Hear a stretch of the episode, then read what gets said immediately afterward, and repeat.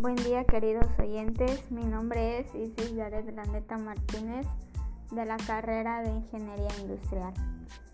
Hoy hablaremos de la nueva modalidad en la que muchos estudiantes están tomando sus clases que son virtualmente a través de computadoras y celulares. Es un gran reto que se tiene ya que es un poco complicado llevar las clases de esta manera porque no todos cuentan con computadoras, ni celulares, ni internet. El objetivo de eso es que cada uno aprenda cómo se está llevando a cabo y cómo se sienten los estudiantes aplicando este nuevo tipo de aprendizaje. Es muy importante hablar sobre esto, ya que así podemos saber un poco más la importancia y la finalidad. Ser estudiante a distancia nos enseña cosas como por ejemplo hacer nuevos usos de aplicaciones, tener nuevos métodos de aprendizaje y tenemos la oportunidad de utilizar nuevos medios para compartir nuestros conocimientos. Muchos de los maestros se esfuerzan y mejoran su método de enseñanza para que al alumno se le facilite aprender, aunque para otros puede ser un poco más complicado ya que no todos cuentan con las herramientas necesarias para llevar a cabo la educación virtual y no todos tienen el mismo método de aprendizaje.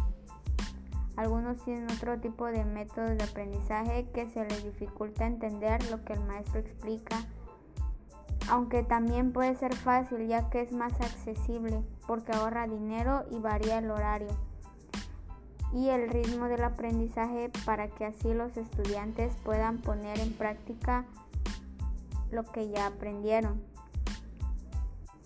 Evita que se provoquen retrasos en el, en el proceso de aprendizaje, aunque también tiene su desventaja porque a veces abusan, por ejemplo, cuando se dice que hay tareas y solo la agarran de pretexto para estar más tiempo en la computadora o el celular.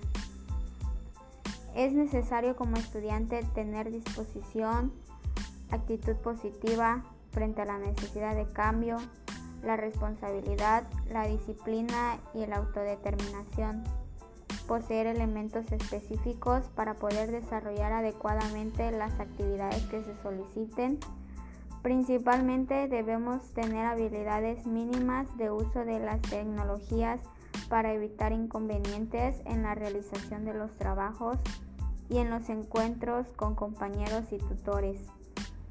Con esto, los medios son portadores de la educación y solo el alumno planifica su propio aprendizaje, ya sea proponiéndose metas, buscando y utilizando los recursos que estén en el alcance.